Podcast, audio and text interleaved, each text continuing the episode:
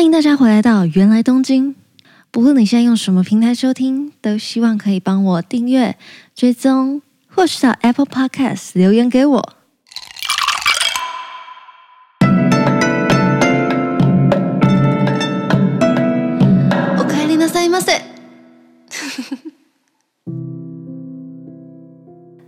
天比较特别，今天有了一个新来宾，是故事青旅的主持人达叔。让我们欢迎达叔。こんにちは、私はジェイソンです。よろしくお愿いします。大家好，我是达叔。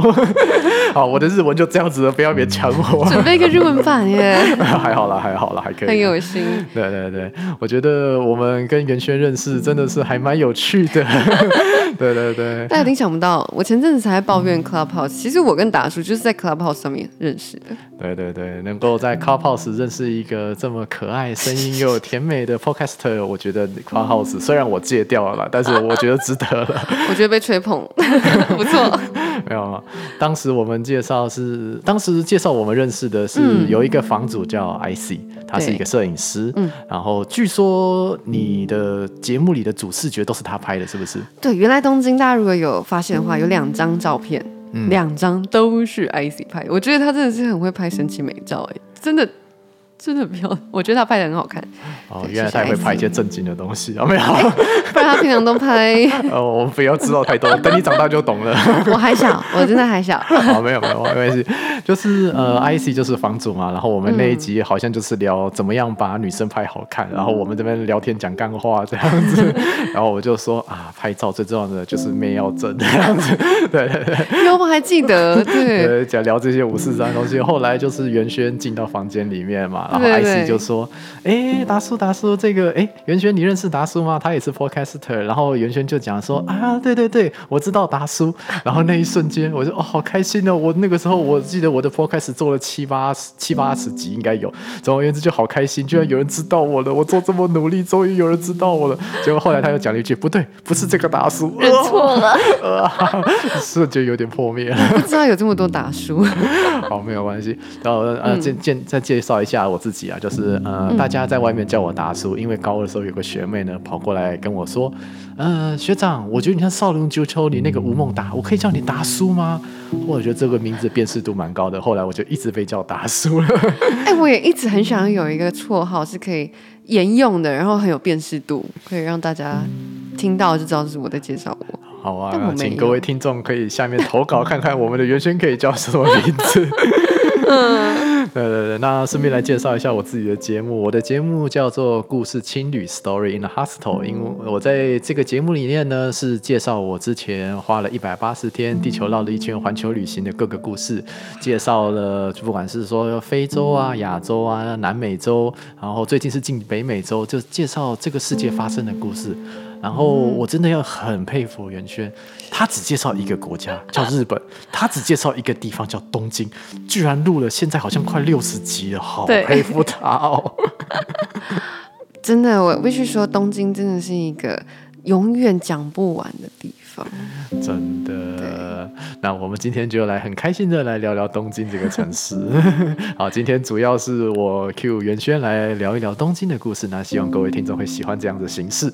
袁轩其实本身其实经历还蛮丰富的，就是从你的节目听起来啦，因为我自己有在追踪嘛，所以你之前是在你你是念外文系，后来跑去日本念书，后来这后来现在是回台湾工作，在经纪公司上班服务嘛，这样子。对，我在唱片公司上班。嗯嗯，对啊，那当当然后来自己来做 podcast，哇，这个故历程还蛮特别的，而且你只介绍。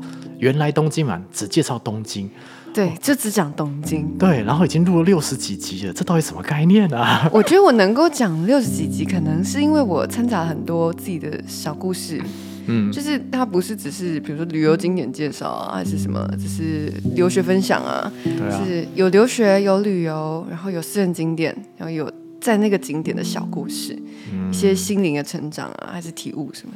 对，这个其实很佩服你，就是说一般人就是对于东京的印象，至少我们台湾人啊，嗯，就是可能对于东京就是哇，这边好棒，好适合观光，然后但是就会觉得是说，哎，那个哦，我知道有上野啊，我知道有明治神宫啊，我知道有什么台台场，然后可能什么秋秋叶原这些，我大概知道在哪里，嗯，然后更细节的东西就不知道了。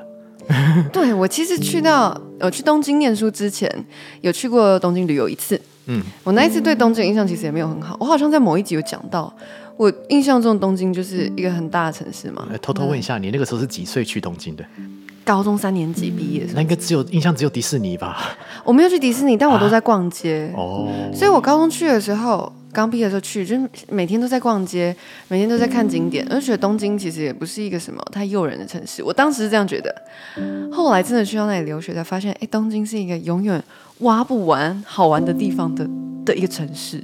嗯，真的很适合在那里待长期。嗯，就像袁轩讲的，其实东京真的就是一个 modern city，对是没错，不得不承认它。对，没有错。但是你为什么明明知道说它是一个这么现代的城市，然后愿意去日本念书，然后愿意去东京呢？这个也很多人问我，但是大家问我的那个切入点是因为我念英文系嘛，其实我是念英语系哦。Uh-huh. 然后照理说大家。在选一个交换校的时候，通常会选欧美嘛，比较跟科系符合。嗯哼，我那时候挣扎过这件事情，我我的确有想要去欧美，但是那时候促使我想说还是选日本，是因为我想要学一个第二外文。然后我们学校又没有日文相关很专业的课。顶多可能到个什么 N 三啊，就就没有了，在网上就没有。N 三哦，N 我我弟都 N 二了。对啊，就是因为因为我们毕竟是台湾的教育的大学嘛，我念的是师范大学，但是在台湾的教育里面，日文不是必修课，所以当然他的日文教育没有那么多，需求也没有那么多，所以我想说，好，那如果我在大学的时候去一趟日本，就可以快速利用短时间，快速的把日文提升到一定的程度，这样子。所以当时选日本是因为这个原因。那这又问了，就是你去之前日文的程度到哪里？你自己觉得？我去之前，我是大三上学就去的。嗯、我在大一的时候，我我几乎都是自己学。我大一的时候考 N 五，然后大二要去之前考了 N 四、嗯。但我其实 N 四那时候是超级低飞那种，很划水过的。因为我、哦、我以前有过就好，有过就好。自己念也不是太认真。对啊，自己念就可以到 N 四了。很多人是很，我真的很佩服那些，居然有人真的是。完全靠自修可以到 N 万的超屌，那是真的蛮厉害的。对啊，我去，我也是去日本，然后密集学日文。第一次去半年，那半年之后就考过 N 二，我真的觉得去到那里有差。嗯，然后之后就觉得，哎，不然再去一趟好了。嗯，所以我总共去了两次。哦，所以说其实你第一次去那算是留学吗？第二次去也是留学？两次都是交换留学，一次大三上，哦，一次大四上。呃，是都是法政大学。一次在法政大学，一次在明治大学，哦，都在东京，都在东京。哇，你真的好爱东京哦！对，对对对，你之所以都喜欢跳东京是什么原因呢？还是说我觉得就是其他城市对你来说没有什么吸引力？你自己觉得？哎、欸，其实我对其他城市也是抱有一些就是好奇的。哦，我原本当然也是参考很多很多间学校，嗯，最后我选东京。嗯。的蛮大一个原因，这听起来会不会很肤浅啊？嗯，这是我第一次在 Pocket 上要跟大家透露这件事情啊，什 么？连我的听众，还有可能一些，比如说 IG 上的粉丝啊，uh-huh? 他应该都不太知道。是哦，哇，达叔，嗯，达叔帮大家挖到八卦。原因是因为我我那时候选东京的一大原因是因为我当时的。另一半在那边留学，也、是一个台湾人。嗯哼，对对对。OK，就那个先先先问一下哈，这个另一半是女的还是男的？男男的男的。OK，好了，没有没有，这个所以说他是在那边念书，然后你就跟着他一起过去了，这样有点像是这样感觉，是不是？因为我们是同年，所以他已经在那边两年多了才过去。哦，有点像。他那个应该不是交换了吧？他这是留学，就是留学，就像是念一般大学这样子。OK OK，也没关系啊，这正常的理由可以的啦。对，为什么要这么紧张呢？真是的。因为我就是平常比较含蓄，然后不太会分享自己的私事。没关系，没关系。对，我等一下放大把它捡起来耶。哇，可怕。好了，没有没有没有，就。当然就是在那边生活嘛，那就是等于是住在东京生活，在那边你自己觉得生活跟旅行最大的差别是什么？就是你对于东京来说的话，我觉得我之前在某一集有提到一个我觉得很深刻的比喻，嗯，好像是有一次有一个 YouTuber 说了一句话，我觉得超贴切的，嗯，他说你要分辨一个人是观光客还是居住人。你就看他们在车站的时候看到人身事故的反应。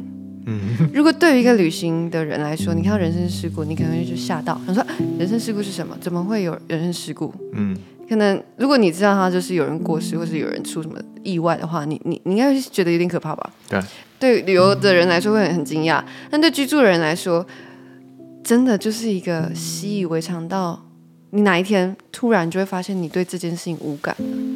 哎，这件事情我在那个之前有访问另外一位小姐，她在东京生活，嗯、她也有讲到，哎，真的吗？就是说地铁站会那个闪过去人身事故，嗯、哦，又有人卧轨了这样子。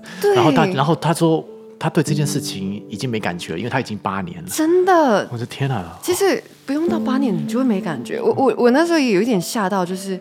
这件事情频繁到，而且慢慢有点潜移默化嘛，在你心中会开始变化。嗯、某一天，我我有点吓到，是我我看到人生事故的反应不是无视他，是是觉得哦，我又要迟到了，就是连这种抱怨的心情都出来的时候，我就觉得天哪，太可怕了！我竟然有一天也变这样。哦，他是一周几次啊？好奇，不是一周几次，一天几次，一 就是一天几次。因为东京有超多条地铁，呃，有有 JR 有地铁，有太多线了，哦、然后每一条线它都会有一定的几率会有人身事故，一天也不一定一条线就一次。嗯，所以你如果有那个。App 的话，它就会及时显示说，哎，哪一个路况现在是三角形红色的，哦、就是是正在有人身事故啊，还是因为什么延迟、啊？天哪，居然有 app 在显示这种事情，真的有？对，光想就觉得好好可悲啊。所以我觉得，你说居住在那边跟去旅游最大的感受不同是什么？我觉得就是心情。嗯，其实我去玩很开心嘛，那种大城市每天就很嗨，住在那里，我觉得是会越来越沉重。就是我觉得那个生活的沉重感很强烈。嗯，确实，我们讲说旅行其实是一个真的可以做自己的时间，当然也可以体验在地不一样的生活方式啦。嗯，但是对于一般人在那边生活的人来说，就是要柴米油盐酱醋茶，琴棋书画诗酒花，大概就这样子的感觉。哇，好有诗意啊！啊，这些还可以，还可以。对 对，在那边生活，我我不觉得其实。呃，每个城市感觉是不一样啊。像我学长在纽约生活的人，嗯、他说：“你只要怎么看纽约客跟不是纽约客，你走在路上看到那个有在闯红灯、红绿灯的那个就是纽约客。约” 就哦好，对对对，就觉得很多很有趣的事情这样子。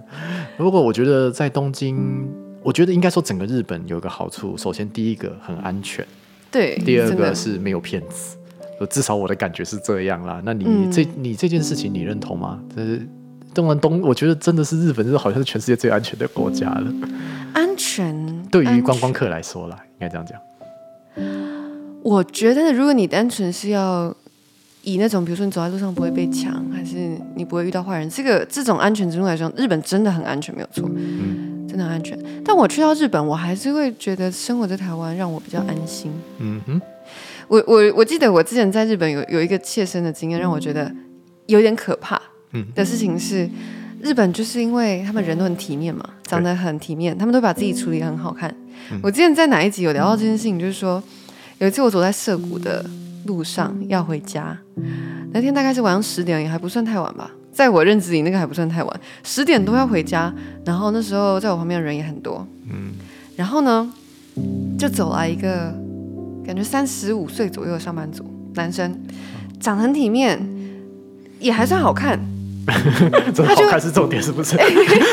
我没有看，我没有多看太多眼了。他就从你后面慢慢靠近，慢慢靠近，然后就突然问你说：“我忘记他问我什么了。”总之，总之，那个、那个、那个感觉突然，因为因为我我在听到当下的气氛有点不太对，是不是？对我，我当时就感觉这这好像有点奇怪，然后我也没有太多搭理他。嗯，总之那件事情就这样结束。只是我我我想说的是，我觉得日本的，嗯，让我觉得有时候没那么安全的是，因为他们看起来都太正常了。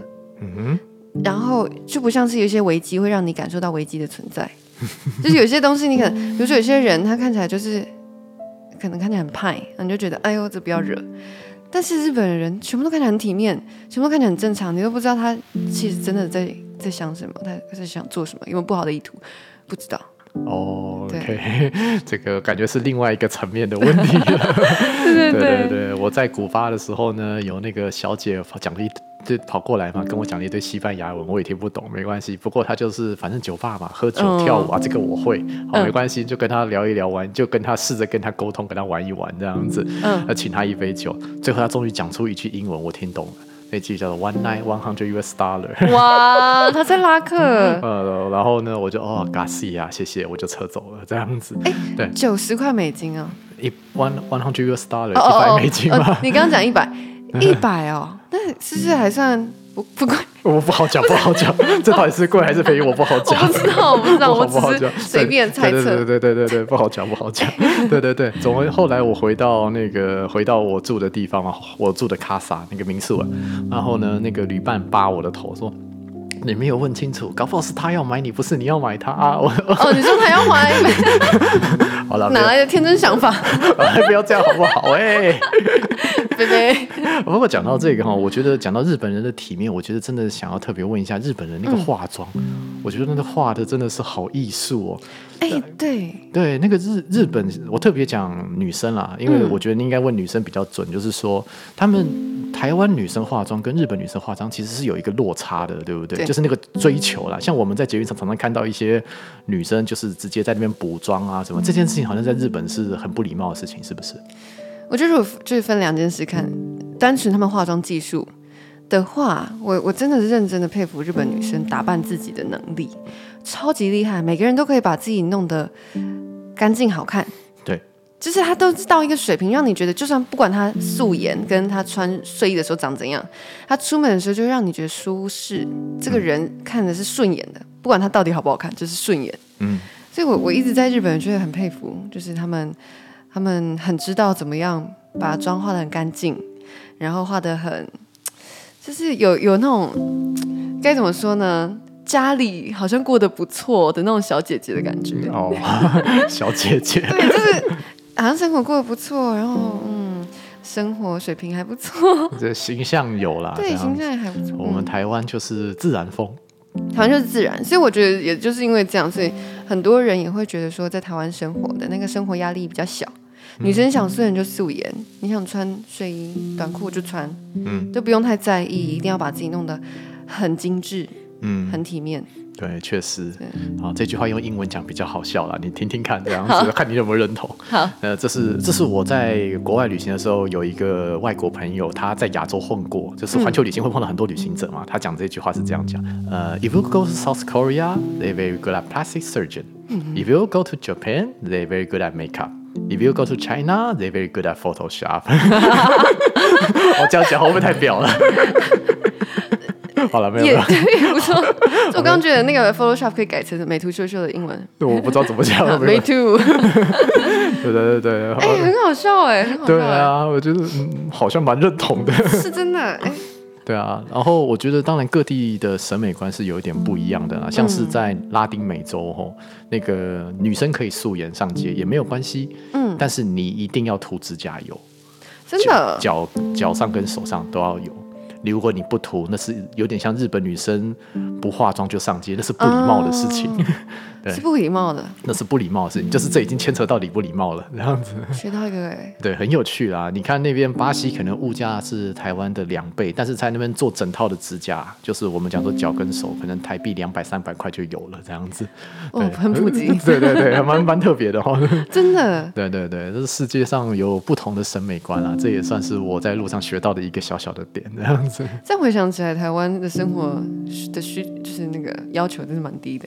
嗯，化妆吗？你也不一定要化，会看自己的商业或者是精神追求。对，就是就是都可以出自于你自己的意愿做这件事情。对，你可以做自己啊，这在台湾这件事情是很重要的事情啊。嗯、就是相对于日本，我们就台湾是。或许是因为美国有来这边影响过，或者是什么原因，我们在这边其实都还相对于日本算比较放松一点。那你也要这样说，日本来台湾比较久啊？呃，也是啦。我也不知道是什么影响。对，我日本影响台湾的，当然我们讲说那个叫日志还日剧，我有点难讲了，我我也不太想吵吵这个问题。嗯、总而言之，我学的时候是日日剧啦，然后那个时间是大正时间，影响比较久嘛，对不对？嗯、对。哎，大正哦，讲到这个，你有看《鬼灭之刃》吗？我没有细看，我好像只有看一集或是几个片段而已。哦，太可惜了。不好意思，我们就不能聊鬼灭，不能不能聊鬼灭。但我我有翻唱《鬼灭之刃》的歌，很多很红，就没有关系。就这样。对，讲到日本，我们还我觉得也有一个很深深影响我们台湾人对日本人的印象，动漫还有那些。不管是什么漫画或者是动漫什么的，这方面你有在那边有什么观察吗？你自己觉得？哎、欸，很多人在我要去，就是那些交换生啊，大家就会聊说，哎、欸，你是为了什么来到东京的？你是为了什么来到日本的？有些人就很喜欢动漫，像那些欧美人超爱动漫的，或是很喜欢 J-pop，就是听日本歌，哦、就是流行歌。问到我的时候，我就想，其实我对日本的流行乐没有到。超级有热忱，uh. 然后动漫我也没有看的很多。你如果说我看最多，可能就是哆啦 A 梦跟柯南这种。Uh. 所以为什么呢？我跟大家好像很不一样，就是我我单纯想要去那里体验那里的生活。Uh huh. 然后还有那个嘛，这样结果。好，可以理解，可以理解。所以对我认真的对日本动漫没有到，没有到太没有看太多日剧，我倒是看一些。嗯哼，那对，讲到这个哈，就是我们日剧真的在日本生活，真的会像日剧里面演的那个样子吗？因为多少人是把那个新垣结衣当成国民老婆，真的很多人是这样哎、欸。你如果说像日剧演的那样，其实我觉得蛮多都很像，真的、哦。比如说我们在看日剧的时候，应该都会感受到，哎，日本好像都漂漂亮亮的，干干净净的，然后什么东西都好像很精致。对啊，我这我就觉得很像。是哦，真的，他们的街道，你不要说是什么新宿那种，是真的太多观光客，然后有一些有一些嗯、呃、没有家的人，但大多数的地方，日本真的是，呃，东京，我说东京好了，它真的是很经常让我觉得干净到一个不可思议的地步，我我都很想在路上丢垃圾，因为我觉得太干净了，会有一点，呃，可恶，为什么没有水沟臭味，也没有垃圾，就是。对，好像有些地方甚至那个水沟里面可以养鱼，是不是？干净到不行。对，真的超厉害的。然后他们，我在东京的街上也不太会看到什么太老的建筑，不像你看台北街头，嗯，台北路上可能在很繁华的，嗯，好这边好中正区，看哎、欸、超多很老很老的那种，那种铁皮啊也都还有，但是东京就没有。嗯，又说没有吗？我我在路上看到的，就算一些你觉得他有点年纪的公寓，都还是都还是整整齐齐的。嗯，日本就是维持一个我觉得漂亮的样子。嗯，一个很完整的状态，那个市容完整性非常高，不像我们不像我们台湾那个看板哦，那个招牌，对，很棒就是五颜六色都有。对，有不统一 啊，不同的字体啊，不同的颜色，不同的大小，天哪！我不知道为什么在商店街，你看到各种扛棒，你就会觉得那是一种美，就拍起来其实还蛮好看的。对，它的配色就不会就是突然来一个很强烈的不协调感。嗯，就是我总我就觉得日本人啊，跟日本的街景啊，跟整个整个文化看起来就是都很那个环境是有一个统一的感觉，这样子。对，嗯。然后还有什么像日剧？我觉得日本人的角色扮演很强烈。比如说他今天他的角色是什么，他就会把那个东西做得很很让你明显看出来他是什么。比如说日本妈妈好了，年轻少妇、嗯、就有一个超级年年轻少妇的那个模板。Uh-huh. 年轻少妇，比如说他们衣着可能就是走一个无印良品风，uh-huh. 然后裙子一定会过膝，因为她已经是少妇了，过膝。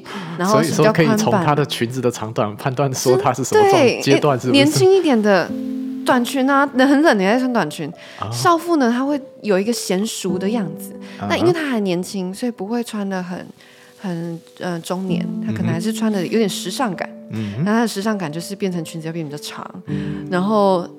日本少妇都会穿着一个 Converse 的帆布鞋，对，有印象。再来上班族好了，上班族就是也超像日剧，就是那种上班族穿西装，嗯，然后每个人都是短裙，然后要有点低跟鞋这样，然后。要去联谊的女生，她们也会有那种专卖联谊战服的品牌。啊、有有这种东西？联谊战服听起来很怪的，但其实就是一些日本女生想象中的那种，比如说粉粉的，有点呃洋娃娃系的那种，对对对，就是那种气质气质伞裙，哦，让你觉得看起来好像是那种呃又又。出得了，就上得了台面，然后还还可以，就有点贤惠，可以下厨的那种贤惠女生、娴熟女性的那种感觉。之前不是有一个广告，就是介绍说什么女生在联谊时可以耍的小心机？哦，对，那个我我我想说，那个是不是有点太浮夸了？但是真的有这种，真的联谊会这样子玩吗？你有参加过这种活动吗？你你看我去东京的动机，你觉得我会参加联谊吗？不冲突啊！哎、欸，不冲突吗？在我这种单纯善良的淳朴小女孩的心里，觉得这个东西会排除在我的生活之外。哦，我我其实我好像真的没有参加过联谊。嗯嗯，大学在台湾好像也好像也没有。对耶，哦，突然觉得身上少一块什么？没关系啊，我们我们整个周我们周末就去联谊，是吧？大概约时间地点，哦，没有关系，可以的，对啊，嗯，当而且就像你讲的，前面就是日本的女生，她们都有那种呃，不管是什么样的角色，好像都有一个固定的模板。有对，而且像我们的各种的品牌的服装，好像也都会有一种代表社交的阶级还是什么这种感觉，对不对？穿 Uniqlo 穿无印良品，可能就代表是要做某些事情这样子。嗯嗯嗯。但是这些品牌不知道为什么到了台湾都变潮牌了，有点难懂。那个 就是可能人家是三千日元，然后来到用三千台币在卖这种感觉。哎、欸，对，很多日牌真的来到台湾变得很贵。对啊，为什么会这样哦？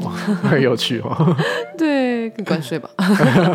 关税，然后还有很多人在那边喜欢做日本代购这件事情，你有你有看过或见识过吗？有，哎、欸，其实我也认真的思考过这件事，因为当时就是我，我想说我行李都超重，我要付很多超重费，那我还代购一些很轻，然后不占空间的东西，我就想了几样来卖。但我后来发现一件事情，就是在我在我第一次去大三，那时候是二零一二零一七年去到东京的时候，那时候我觉得。东京代购这件事情，还有一点，还有一点东西是你可以代购的，那些东西是台湾没有的。在二零一八那一年再去东京的时候，发现，天哪，才差一年，我我发现那个日本的东西来到台湾的量变得超多，样数也很多，然后价价格也明显的变低。那这种情况下，我觉得代购没有什么利润可以赚，然后你又费工费时，那你。我我对我就觉得，哎，那你就你就花多一点点的钱在台湾买就好了嘛。嗯、啊不，这些东西台湾也有啊。嗯、我发现真的太多，而且甚至我我发现一个很吊诡的事情，就是呃，台湾的药妆店卖的日本药妆很多都比台湾都比日本卖便宜。不是很多人去日本要买药妆吗？对对对，各种。对，但其实很多那个化妆品啊，在台湾买比较还比较便宜。嗯，这个我我买那个蓝色的防那个什么止痒的那个药罐，那一罐我还蛮喜欢的。啊、那一罐什么 AD 吗？还是什么？对对对，那个反正那个止痒我觉得蛮有效果的。那个也是，现在在台湾卖便宜。原本只有在日本买得到，但现在其实就算是日本、嗯、台湾的日本药妆都买得到了。对，我记得屈臣氏那种好像也有，都有都有。对啊，我我也帮朋友代购过那一罐，嗯，所以我知道现在就连这种小东西台湾都有啊。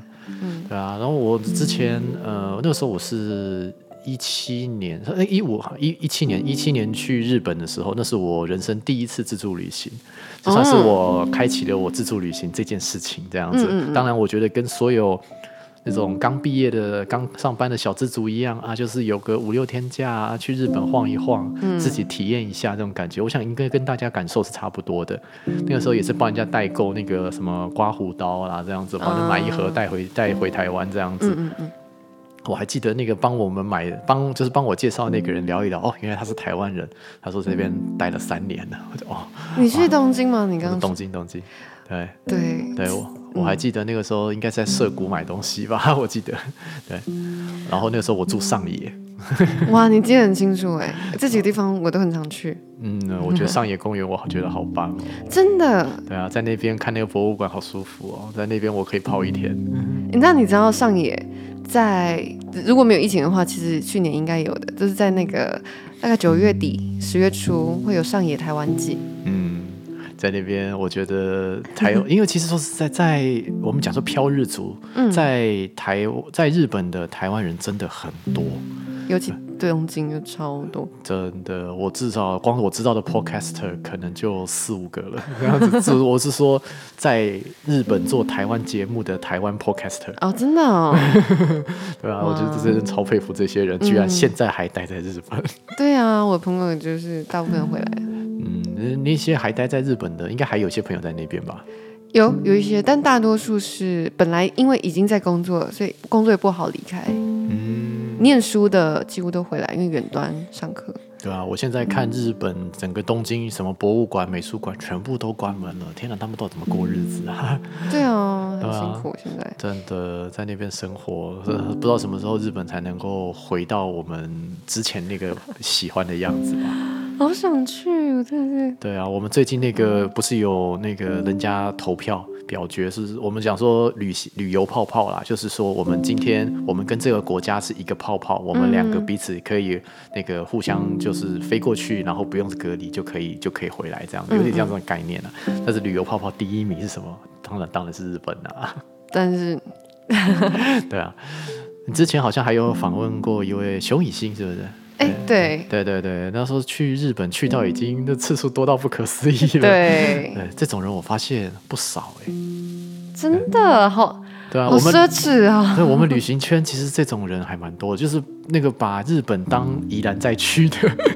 哇，对啊，他说去冲绳去了四十几遍，我是什么概念啊？为什么有这么多时间可以去？我想说女婿那边自产还是怎么样？对啊，对啊，这贫穷限制我的想象。我我也被限制很多。对啊，